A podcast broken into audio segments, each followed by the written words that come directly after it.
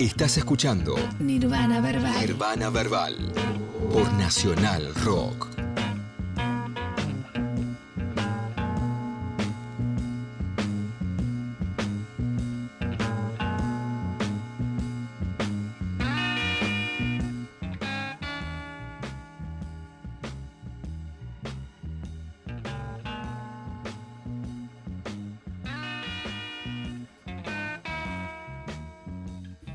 Continuamos en Nirvana Verbal por Nacional 93.7 y ahora le voy a dar la bienvenida a mi compañera desde el otro lado del mundo, desde el otro lado de, de- de los océanos. Vamos a viajar eh, sin tomarnos un avión a conocer eh, todos los pensamientos de Flor Viva. ¿Cómo anda Flor? ¿Todo bien?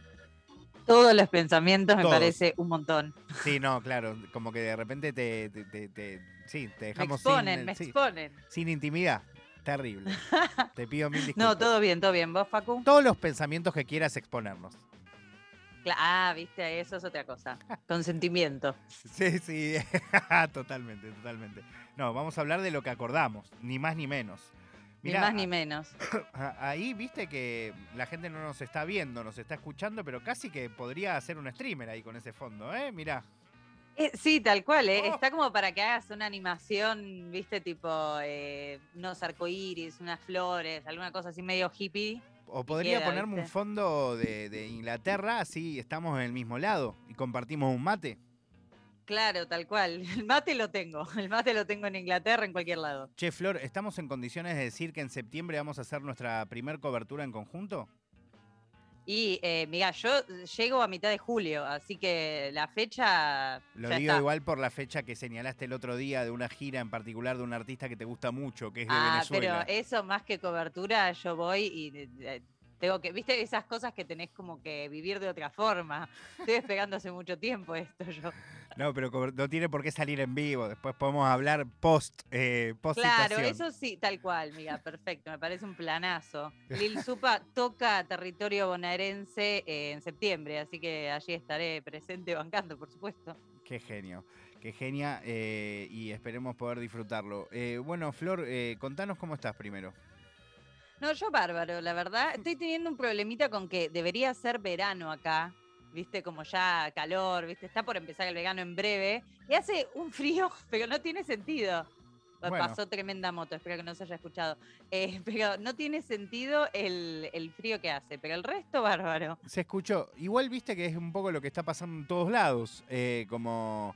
De hecho, acá debería ser un frío polar o cercano. Y, es- y como que hay días de eso y días de que volvió la primavera. eh, así que sí, un poco todos estamos viviendo esa situación. Por otro lado, tengo que decir que mi compañera eh, hip hopa Flor eh, y, y licenciada el otro día la estuvo rompiendo haciendo unas entrevistas internacionales, ¿puede ser? International. Sí, sí, sí, pero me, daba mucha gracia que igual estaban en Buenos Aires. El otro día tuve chance, gracias a los amigos de DAM, que les mandamos un, saludo, em, de charlar con Follona y Fernando Costa, ambos en Buenos Aires y yo no. Fue como una secuencia así a la inversa, el mapa dado vuelta, todo un lío, pero sí. eh, estuvimos ahí charlando con ellos y con Rompe también estuve charlando, Rompe 99, que es un divino, así que unas buenas charlas tuvimos esta semana previo al Festival de Nación Urbana. Exactamente. Pero bueno, todo esto, la previa para que vos nos presentes eh, de lo que vamos a hablar hoy, que me resulta muy interesante, eh, porque siempre me divierte cuando venís a, presentarme más eh, ideas, ¿no? Como, eh, a ver, me interesan todas las columnas que charlamos. De hecho, el otro día de Gurula me la vivía fuertísimo. Pero digo, cuando vienen quizás arrastrando incluso un concepto que quizás tiene pensado otra persona de otra época eh, y que lo un poco lo, no sé, eh, lo traes para presentarlo, también me resulta súper interesante porque aprendo algo nuevo. Sí, aparte esta columna eh, me parece interesante justo repensar, ¿no? Como que yo creo que también es como con cualquier, es como con todo en la historia del mundo mundial y de nuestras sociedades, em, pero en el caso del hip hop, el tema de la ausencia femenina en la historia del hip hop no es real y sin embargo en el relato sí hay una ausencia femenina, entonces es, es uno de esos temas en los cuales está bueno reflexionar este, y, pensar qué es lo que pasa, si sigue pasando, si no sigue pasando, por qué, y todas esas cosas este, que está bueno pensar más allá de esto, digo, eso que decís, ¿no? A mí también me interesa hacer todo tipo de columnas, eh, pero a la vez sí hay cosas que está bueno revisitar de otra forma, si se quiere. Es re interesante, o sea, yo lo único que puedo aportar antes de que vos eh, presentes más en concreto la cuestión es que mm, le pido a Miguel si puede bajar un poquitito la, la cortina. Em, pero mm, lo que sí me pasa con... Eh, quiero traer como una situación que, vivo desde que la empecé a ver acaso en vivo, ¿no? Em, que mm, no porque no me lo haya planteado antes, pero ella, no sé si te ha pasado de verla, pero eh, hace mucho hincapié, o al menos lo hacía al, comienzo de su carrera, no sé si lo sigue haciendo, pero como que se enojaba mucho durante los shows. Eh, por, por no agitar, por no involucrarse con, el espectáculo, ¿no? Y siempre hacía como preguntas eh, buscando interpelarnos a los hombres de por qué nos costaba eh, eso, que, que nos sentirnos identificados con lo que canta una chica, ¿no? Y esto, que parece una pavada, no siento que es realmente el único lugar desde el que yo puedo hablarlo como varón, Em, me parece que, es re interesante verlo, ¿no? Como hasta dónde, como a veces lo pensamos en perfumes, en ropa, ¿no? Como que la ropa tiene un género, la ropa tiene una edad, eh, los perfumes tienen también género, como todo tiene una estructura, eh, lo mismo con la música que hace un hombre o una mujer. Y en general, incluso las personas que nos consideramos eh, como de, de la vida, que obviamente eso no existe, como que tendemos a creer que eso no lo hacemos. Mm, que, por ahí no, tenemos ese condicionamiento. Y sin embargo, a veces es algo, es algo completamente eh, eh, que, no registramos, ¿viste? Que, que está en, nuestra identidad, en la manera en la que nos, eh, en que nos criaron, la información que, nos nutrimos y de lo que no nos permitimos nutrirnos, ¿no? Me, parecía muy, muy interesante también nada, como presentarte desde ese lugar, ¿no? Que, me acuerdo mucho acá su diciendo eso, más allá de lo que a mí me pasa personalmente, que no me parece importante, ¿no? Pero em, creo que, es interesante para todo lo que vamos a charlar. Sí, total, y de hecho hemos hablado, no me acuerdo en cuál columna ya, pero en alguna un poco hemos charlado esto de cómo, eh, viste, es un poco de los nenes con los nenes, las nenas con las nenas, y cómo se maneja la industria musical, más que nada el mercado de la industria musical, este, desde hace muchísimo tiempo, por supuesto, no es algo de los últimos 10, 20 años que estamos hablando, eh, y yo creo que hay algunas fronteras que se súper derrumbaron, pero hay otras que no tanto, y creo que mucho tiene que ver, muchas de esas barreras tienen que ver con esto que decís, ¿no? Con quizás este, que sigue siendo algo eh, poco común, digamos, que haya varones que se involucren tanto este, con música hecha por mujeres. Y esto en todos los géneros, por supuesto, ¿no? Este, nosotros estamos hablando específicamente del rap o del trap, como has mencionado Sakasu, por ejemplo, que yo nunca la vi en vivo, la verdad. Este, pero bueno, esto como que pasa en todos los ámbitos. Este, yo siempre, eh, desde que la vi, recomiendo, y lo voy a seguir haciendo, escuchar la, la caja negra de Marilina Bertoldi, que le hicieron la entrevista eh, en Filo News, Juli Leiva, eh, que habla un poco de, de algunas problemáticas que son este, centrales para todo esto, así que está súper bueno. Y la columna de hoy en realidad tiene que ver un poco, o sea, tiene que ver de lleno, por supuesto, pero a la vez en términos más minuciosos, tiene que ver un poco particularmente con algo que vos, que vos mencionás y que yo volví a tomar recién, que es el tema de em, cómo, cómo se ve a las artistas femeninas y especialmente desde una mirada masculina. Pero no, no voy a hablar de cómo los varones ven a las raperas. Voy a hablar de cómo la industria genera dos, eh, más que nada estamos hablando y voy a partir como del nudo central que es el rap de los 90 y cómo eso sigue afectando hoy en día, pero cómo se generaron ciertos, eh, ciertas imágenes o ciertos como moldes que las raperas tenían que cumplir, o uno u otro, digamos, como que no podía, eran eh, mutuamente excluyentes esos dos moldes y no podías estar en el medio tampoco. Así que tiene que ver un poco con, con lo que estábamos charlando. Em, si te parece, primero que nada, quiero presentar como corresponde la teoría que voy a desarrollar a continuación, es una teoría que eh, pensó una rapera, no la pensé yo, y tampoco me la comentó a mí la rapera, porque hay algo, viste, que, y de paso, amiga, paso, amiga, paso factura al, mundo periodístico de música, hay que citar las fuentes. Eh, viste que a veces se habla del hip hop de hace mucho tiempo y no se dice de dónde salió, como si alguien que está escribiendo ahora ah, eh, se tomó unos mates con Biggie, ¿me entendés? No. esta, esta teoría la planteó la rapera Radiga, que recomiendo ya desde ahora, voy a estar toda la, columna armándola, y se la contó a la periodista, escritora, eh, genia absoluta del mundo, Kathy Gianoli, que es eh, autora de un libro que me gusta mucho y que tengo acá a mi costado porque tengo el machete de una cita textual, em, que se llama God Save the Queens, que eh, lo leí más de una vez, debo confesar, porque es muy interesante cómo eh, es un, análisis de las mujeres del rap, que no es lo mismo que decir el rap femenino, que es algo que no existe, sino las mujeres del rap, desde una mirada de una mujer, digamos, que es algo que también pasa mucho, que en el hip hop hay mucho analista este, varón. Así que súper recomiendo ya de por sí el libro, pero en particular esto, ¿no? Hay una teoría que tenía Radiga de cómo se generaban dos arquetipos de cómo debían ser las raperas, que es algo que para cualquier persona que haya estudiado no demasiado, algo de lo que tiene que ver con literatura, por ejemplo, sabe que las mujeres en mitología siempre, ¿viste? en la literatura, en todo tipo de narrativa, siempre las mujeres, por su, eh, digamos, porque los autores eran varones más que nada como principal motivo, este, eran posicionadas en arquetipos, ¿viste? La, la inocente damisela, la eh, bruja que era altahuacha, o directamente la figura de la tentación, que es una mujer, digamos, los arquetipos eh, y dónde se posicionan las mujeres suceden todo el tiempo en la vida social, en la ficción, etcétera, etcétera. En el caso del rap, lo que decía Radiga es que se generaban dos arquetipos particulares y estaba hablando desde una perspectiva que apuntaba bien desde donde ella se posicionaba temporalmente a esa época, o sea, estamos hablando hip hop de los 90 en los Estados Unidos.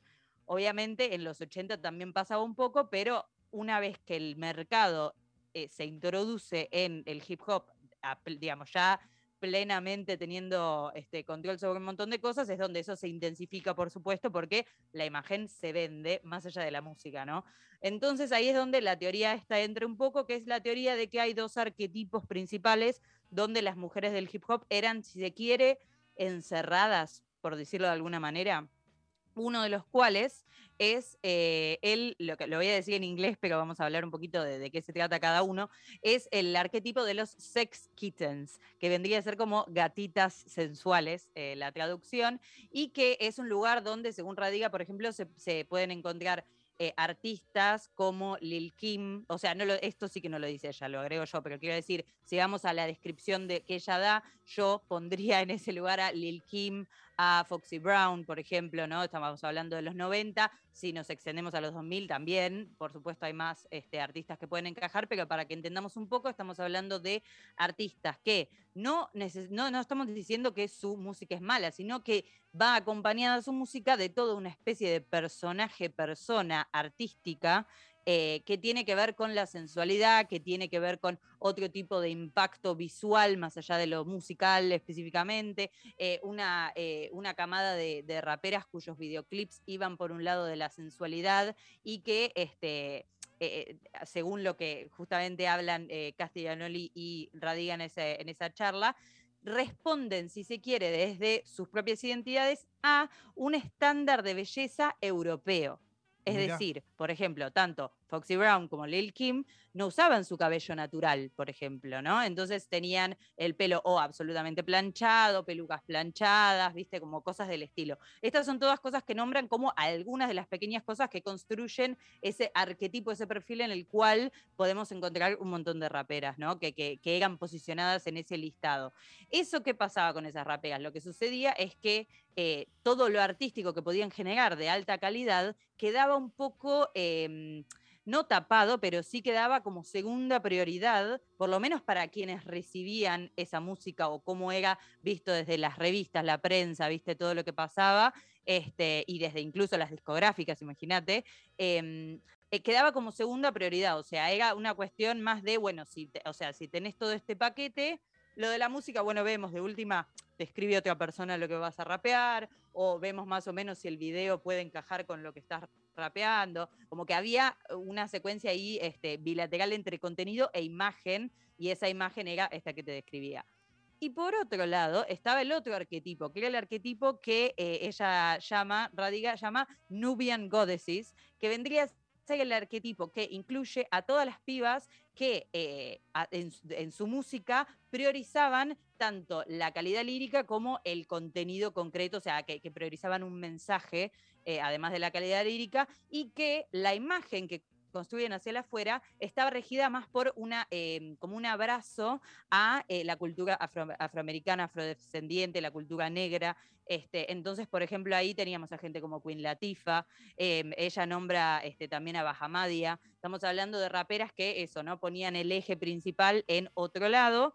Este, y cuando yo digo esto, quiero aclararlo una vez más, porque me parece fundamental, no estoy diciendo que este rap era superior de por sí o que estas raperas y todas las que estaban eh, eh, posicionadas en este arquetipo eran mejores raperas o de mejor calidad que el otro grupo. No, de lo que estoy hablando es de la construcción de estereotipos y de cómo se las dividía y eran como casi escenas distintas del mismo género, ¿viste? Entonces eh, pasaba también que, así como pasaba todo lo que ya comenté con las kittens del otro grupo, lo que comenta Radiga, que ya se, autodefine como una, una rapera que entra en esa categoría, es que son raperas que quizás se les exigen otras cosas. Por ejemplo, ella decía, a veces me, ha este, salido en una entrevista a rapear con un escote más profundo y que me digan como, ¿qué haces? O sea, como esta no sos vos. No, ¿cómo no soy yo? ¿Entendés? Como que ahí había algo de que se les exigía otro lugar desde también la mirada masculina. Es decir,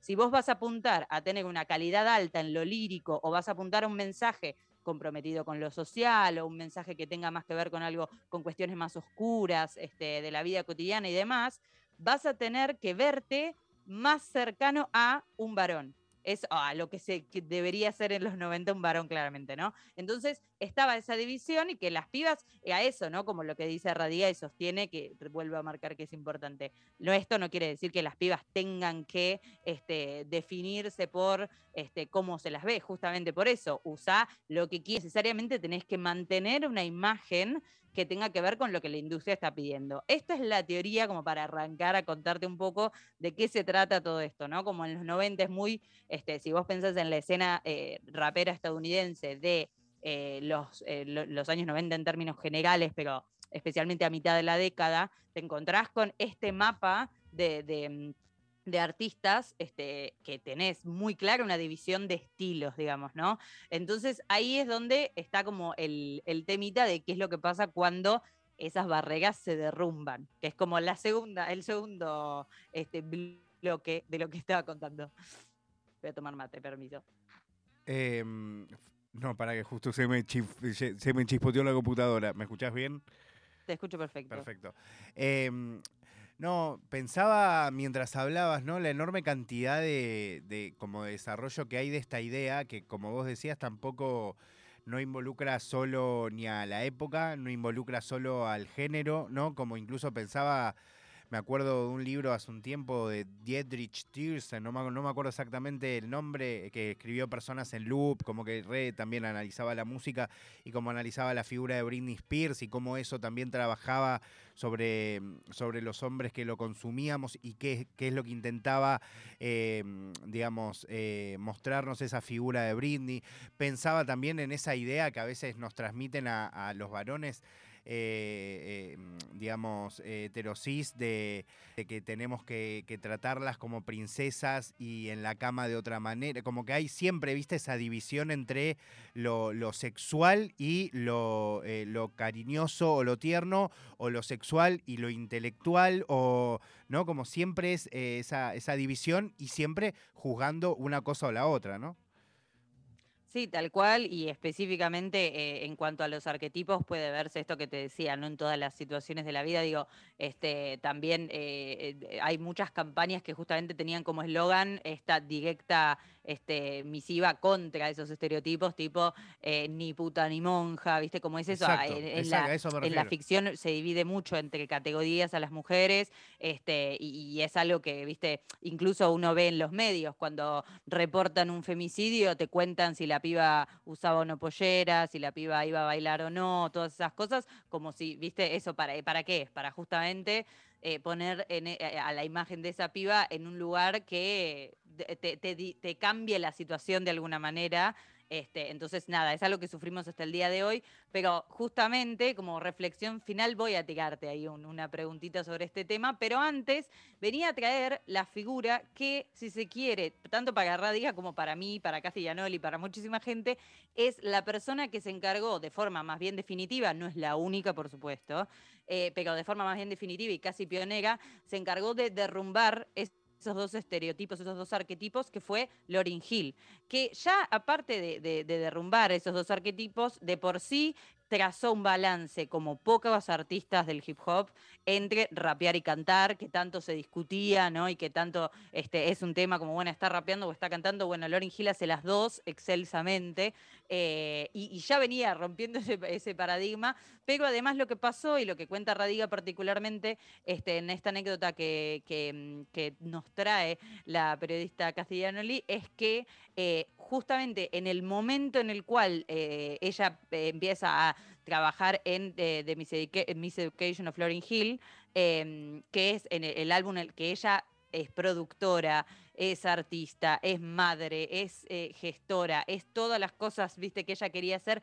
es todas, ya ahí está rompiendo barreras como mujer en la industria, digamos, pero además lo que empieza a contar Radiga es que fue una de esas figuras que empezó a eh, eh, demostrar que la, mm, digamos, como todo ese arquetipo de las eh, Nubians, las, viste, las Nubian Goddesses, también puede ser y y también puede sentirse y también puede como eso, como generar en, la, en, la industria esto de ser una eh, thing of beauty, dice Radiga, es decir, como un objeto de belleza y que esto, que, que no tenga que ser algo determinado por las miradas ajenas, ¿no? También, como que es algo este, que, no, que, que ella vino a romper un poco o a exponer más bien como a la fractura expuesta, si se quiere, este, trazando un montón de de, líneas que rompían límites y demás.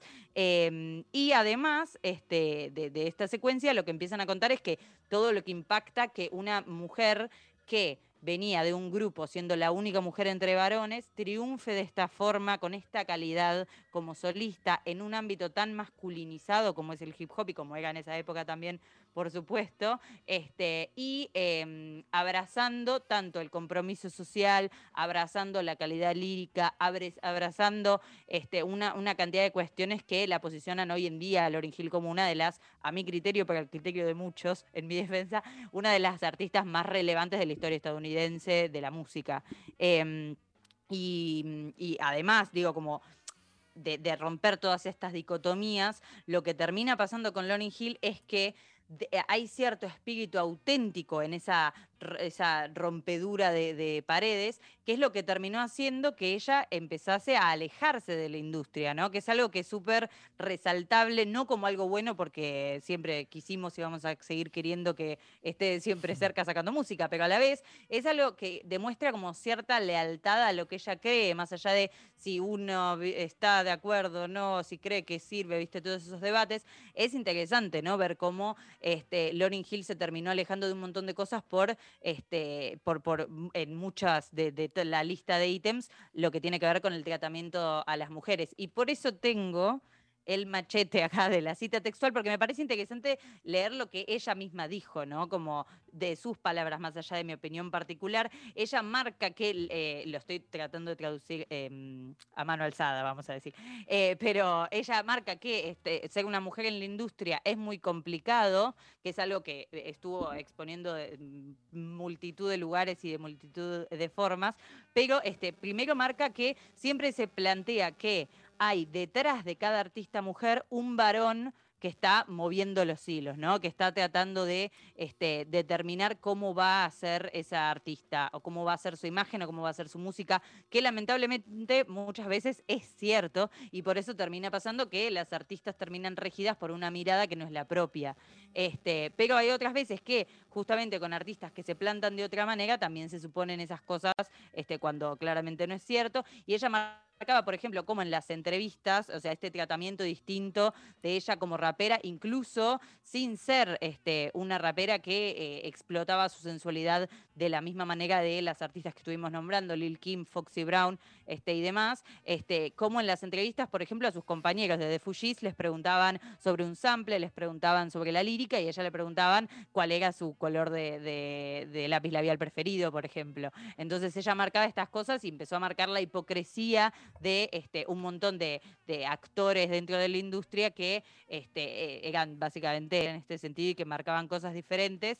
Este, y, marca también la, importancia en varias ocasiones, eh, Lorin en entrevistas y demás, por ejemplo, tengo una entrevista de Sorsa anotada, este, marca esto de que las mujeres intenten, porque es un trabajo este, en, este, el sistema que habitamos, este, salirse de las exigencias de la mirada masculina, como que es cierto que quizás artistas que eh, no necesariamente están cantándole a un varón, pero hay una cuestión de la mirada masculina que rige en lo que tiene que ver con la construcción del personaje, la construcción de la estética, la construcción de todos los productos que complementan la música, de la música en sí misma. Este, así que hay como mucho ahí para, para reflexionar y como reflexión final justamente mi pregunta era un poco eso, ¿no? Como, eh, ¿cuánto sigue pasando eso en la actualidad? Yo creo que a pesar de que, o sea, a pesar de que hubo cambios positivos y que hay un montón de cosas que han mejorado, lo cierto es que sigue pasando en el rap particularmente que hay artistas mujeres que hacen exactamente el mismo tipo de música que artistas varones y sin embargo son tildadas de artistas pop, por ejemplo o que, quizás, este, y uno lo ve en todo país que pisa, las artistas mujeres tienen toda una cantidad de estructura que va por fuera del rapeo, que tiene que ver a veces con bailarines, que tiene que ver a veces con no sé, viste, puesta en escena, un montón de cosas, este, que, justamente hay algo ahí de, una exigencia que tienen las pibas que termina dando shows increíbles, no es que estoy diciendo que es algo negativo para nada, sino que digo, como todas estas diferencias que uno tiene que ir notando este, para, para darse cuenta de cómo rige la mirada del público hip hop, incluso hoy en, en las artistas, ¿no? Como que es algo interesante, incluso considerando lo racial en muchos casos. A mí me gusta mucho ese meme que cada tanto gira por las redes que, que, marca, viste, que las artistas son pop si son blancas o R&B si son negras. O, y esta es el meme de, ¿qué es American Dad? Ni me acuerdo ya, que está con la con la medida de los colores, ¿viste? Tipo más oscuro, más R&B. Eh, pasa mucho eso también y pasa mucho eso también con no solamente lo racial, sino un montón de otras cuestiones que tienen que ver con clase, que tienen que ver con género, que tienen que ver con un montón de otras cosas. Así que es interesante ver cómo se siguen reproduciendo de nuevas maneras estos arquetipos que se pudieron, si se quiere, derrumbar, al menos en parte, eh, a partir de los años 90, a principios del 2000. La verdad es que, sí, incluso mientras vos hablabas, como ibas contando la historia en desarrollo, pensaba que, claro, ¿no?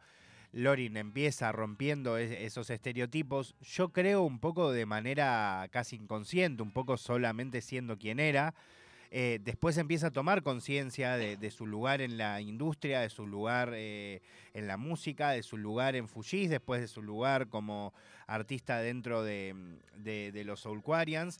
Em, pero, pero la verdad es que empieza a tener una actitud claramente defensiva, o sea, pasa de tener una actitud muy de creación y de compartir su música con el mundo a tener una actitud completamente defensiva en todo plano, en su discurso, cambia su forma de vestir, cambia su música, eh, cambia su relación con, los sellos discográficos, prácticamente deja de hacer música, em, o sea, son muchos los cambios que, le generó, con lo cual tampoco fue, em, si bien efectivamente genera esa ruptura, también para ella no solo no fue gratuito, sino que hasta el día de hoy, o sea, esa mochila la sigue cargando, si bien eh, ponele que se desprendió de eso, o sea, todos lo que conocemos y amamos a Lorin, yo particularmente es eh, creo que lo sabes, es de mis artistas preferidas de todos los tiempos, comparado con cualquiera del género y en otro, pero realmente es una persona que quedó mentalmente muy complicada, que... Em, eh, o sea, no, no lo voy a relacionar todo con esto, porque la verdad no tengo idea la vida personal que ha llevado y que, se, bueno, en algunos casos sí, y es bastante intensa pero creo que esto también fue importante, o sea, el lugar que ocupó, pero a la vez el peso con el que vino ese lugar y todo lo que eso significó de la identidad que tuvo que ocupar, eh, el discurso que tuvo que sostener, eh, o sea, son, son, muchas las peleas que tuvo que dar, eh, que insisto, o sea, ni hablar que hasta el día de hoy se siguen sosteniendo, pero ponele, si lo ponemos solo en la figura de Lorin, yo creo que es una lucha que sigue hasta el día de la fecha. Es que sí, de hecho, a mí me parece que justamente a veces nos cuesta, digo nos, eh, incluyendo a toda la sociedad, eh, pero digo, a veces nos, cuenta, nos cuesta dimensionar un poco eh, qué es lo que implica luchar contra todos los estándares. Más allá de, bueno, la industria, viste, todas esas palabras que revoleamos al hablar de estas cosas porque necesariamente tenemos que hacerlo, los estándares de belleza, de calidad musical, de lo que tiene que ser un artista de tal género, todos, luchar contra todos esos estándares es algo muy duro y es algo que sufre mucho un artista quizás, no sé, under de Buenos Aires, ni hablemos de una persona que tiene el alcance como alguien que está llegando al mainstream en los Estados Unidos, que eso, ¿no? Como y más siendo mujer y más siendo negra, digo, hay un montón de, cuestiones que tienen que ver con romper estándares que eh, es muy difícil eh, hacer sola, por eso es como, me parece algo súper interesante esto de, pensarlo como, bueno, eh, ¿quiénes estaban como en la misma batalla que Lorin? Y vos podés nombrar un montón de figuras que femeninas que eran pibas que estaban rompiéndola en tal ámbito, rompiéndola de tal forma, haciendo un rap de, de altísimo calibre, un montón de cosas se pueden decir, pero la realidad es que hay algo de, lo revolucionario que hizo Lorin que tiene que ver incluso con algo que va en contra de estándares, más allá de ir en contra de la industria, de lo que te piden, de lo que el público exige, ¿no? Y es algo mucho más profundo y son procesos súper largos y son procesos que eso, ¿no? Como a veces, este, si uno lo piensa en el, ámbito este, donde estaba haciendo música Lorin, eh, fue ella la que prendió la mecha de algunas cuestiones, otras por supuesto venían de antes, tampoco vamos a pensar que la historia empezó ahí, ¿no? Pero este, había como este, poco de eso dando vueltas y la realidad es que hoy en día sigue, o sea, a ver, es esto, ¿no? Como, por ejemplo, estándares de belleza en la industria musical. Es que lo que pensaba es. Considero que es de, los, de las cuestiones que menos hemos avanzado en casos. Vos este, Y en un montón de géneros en particular, ¿no? Como hay muchos géneros, no voy a empezar ahora a bardear porque soy capaz, pero hay muchos ámbitos de este género y muchos géneros también donde todas las pibas son iguales, son iguales físicamente son iguales. Entonces, ¿eso con qué tiene que ver? ¿Con que las pibas quieren? No, claramente, no vamos a juzgar a, ¿viste? a pibas que están tratando de hacerse la vida haciendo lo que aman. Pero hay una cuestión de los estándares de belleza que implica que muchas otras pibas no llegan. Sí, está bueno que antes los nombraste, que creo que son estándares, ¿no? Hay un montón de estándares que los de belleza también, también están ahí, son importantísimos. Claro, son unos. Claro, pero, pero son un montón de estándares y hay que cumplirlos todos, ¿no? Eh, incluso pensaba que antes hablabas de, de quizás esa, esa rapera un poco más intelectual, inteligente, que, ser, que la cuestionaban por si se ponía un escote, pero también lo mismo, o sea, viven la, o sea, las mujeres que del otro lado eh, quedaron en el otro rol y quizás querían ser más intelectuales o más profundas y era como, ah, no, pero eh, vos estás vestida eh, como, como una persona a la que no le importa la intelectualidad, ¿no? Como, como si lo que uno se pone y cómo pensar hasta estuviese relacionado, ¿no? Lo, importante, yo creo, de los arquetipos, esto es lo que me interesaba resaltar, esto último que dijiste, ¿no? Porque quizás yo me quedé más con, con esto de de, cómo Lorin rompió esas barreras desde un lugar de el otro arquetipo, pero lo cierto es que esto es así para, los, para las pibas de, ambos lados de este espectro que, planteó Radiga, ¿no? Que es esto que te digo, solo un espectro que planteó ella que a mí me parece súper relevante, podemos trazar mil otros, pero lo cierto es que al revés le ha pasado a muchas raperas que son buenísimas y que sin embargo eh, su éxito, si se quiere, este, tiene que ver con que son lindas o con que, eh, viste, van, eh, hacen shows con poca ropa o, con el novio que tuvieron Tal cosa, claro. O, sea, ejemplos hay mil aparte. Y ejemplos hay mil eh, en todos lados, en Argentina, en Estados Unidos, en Inglaterra. Podemos nombrar un montón de eso, ¿no? De, artistas que, es básicamente lo que, lo que pasa este, en todos los ámbitos un poco de, la vida laboral de las mujeres, para como es como eso, un debate súper amplio, pero que me interesaba traerlo por este, este análisis de, de Radiga que me parece súper interesante de cómo estas dos dicotomías que existían, las dos le exigían cosas a las pibas que eran como ponerlas en un molde del cual no podían salir porque no iban a ser apreciadas o porque iban a ser criticadas. Eh, bueno, está buenísimo mm, mientras vamos cerrando esta, esta parte de la columna de Flor, pero como que escuches de, de un lado, sobre todo si sos varón, la parte en la que Flor nos cuenta y nos explica, pero a la vez eh, que escuches también lo que yo contaba antes y también te plantees vos mismo lo que nos compete a nosotros, ¿no? De, de cuánto vos te permitís eh, generar identificación con algo que compone una persona que no es de tu género, por qué lo haces si lo haces, por qué no lo haces si no lo haces. Em, ¿Cuánto te han, eh, yo lo he comentado acá infinidad de veces, hoy suena hasta raro, suena como incluso que, es hasta incómodo decirlo, pero la enorme cantidad de veces que a mí, a mí me han dicho algo por si yo era fanático de determinado artista o si eh, me gustaba tal serie, si la dirigía una chica o si eh, la protagonista era una chica. O sea, la enorme cantidad de juicios que hay, ponele en el caso de un varón, eh, por consumir cosas que no vengan con tu género, ¿no? Y esto, digo, como decíamos hace un rato, sigue pasando hasta el día de la fecha. Y también está buenísimo el ejemplo que ponía Flor de, de- de la nota con, con Marilina y de Marilina y Julio Leiva, de cómo está absolutamente en todos los géneros e incluso, eh, si lo ponemos en la figura de Marilina también, de cómo, cómo era la figura de Marilina cuando irrumpió en la escena y cómo es hoy, ¿no? Como que también Todo tuvo... lo que tuvo que atravesar, que es súper interesante lo que Sí. ella cuenta, porque hay mucha violencia Mucha. naturalizada que en el ámbito de la música, como son figuras que queremos mucho, hacemos la vista gorda, digamos. Y, y incluso hay veces que es violencia grave, hay veces que son cuestiones que son pibes que realmente tienen que curtirse de otra forma y tienen que empezar a avanzar y preguntarse cosas. Y hay veces que realmente es violencia, ¿no? Como Sí, sí, ni hay que pensarlo y reflexionarlo bien. Sí, sí. Caemos en esa y tenemos que, que escuchar, aprender y, y plantearnos algo al menos. Eh, bueno, Flor, ¿elegiste música también? Por supuesto, y no solo elegí un tema, sino que elegí un tema que me parece que encierra un poco muchas de las cosas que mencioné, porque viste que a mí me gusta hacer eso, me gusta hacerme ahí la, la ola, que es un tema de Radiga, esto para empezar, es un tema de Radiga que se llama Do the Ladies Run This, y que ¡Uh, qué temor! Primero que nada quiero decir que es un tema casi emulado por completo por Beyoncé, que es una artista que muchas veces se la encierra en el rol de pop cuando es una piba que la rompe rapeando, que la rompe rapeando al lado de Jay-Z, o sea, que la escuchás al lado del Maris, uno de los raperos más importantes de la historia del rap, y que decís, fa, qué manera de rapear esta mina. Que la rompe- Para tener en cuenta. Beyoncé es, es todo, es mucho más que... todo, es todo es- esto, tipo, a mí me cargan amigos de todos los países que he pisado porque en todos he hablado horas sobre Beyoncé. es que es Eh, pero este, en este caso eso, ¿no? Es un tema que no es de ella, pero es un tema que en el tema de Beyoncé, eh, que, que justamente se llama, parecido creo que se llama Run This,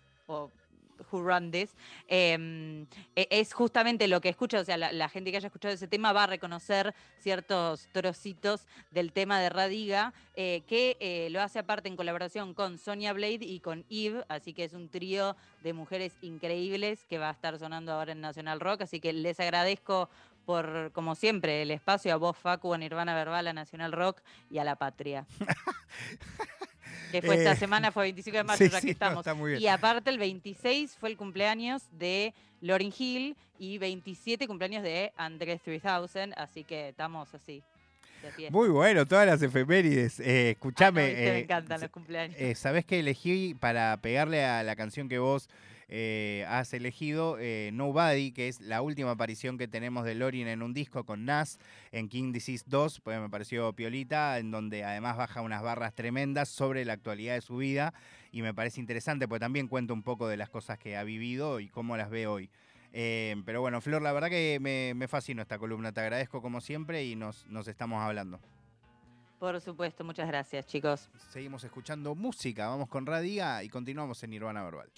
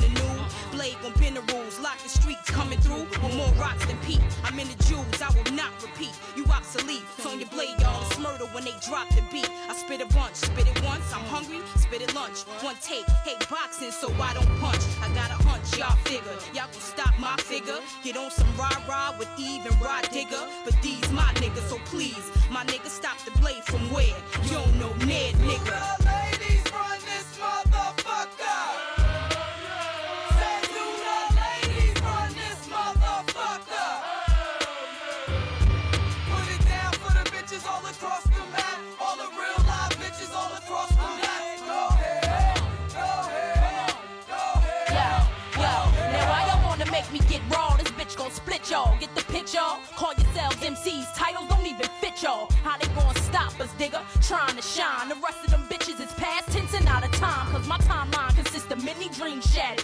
Trying to run up with two writers deep as if it mattered. When real bitches get the rockin', heads knocking. All them chickens in they coop on do is get the squawking. All I hate and do is feed my temper. Let me live. Ice grilling, eyeing my clothes, I'm eyeing the crib. EVE, spell it out when you speak about her. Only one out the bunch that hate the rest gon' crowd around her. Majority rules, it's our time. Back the fuck up, cause the shit you saying out your mouth make me crack the fuck up. Laugh hard, cause we pass y'all, so dash broad. Lay my shit by myself in the booth while y'all need flashcards.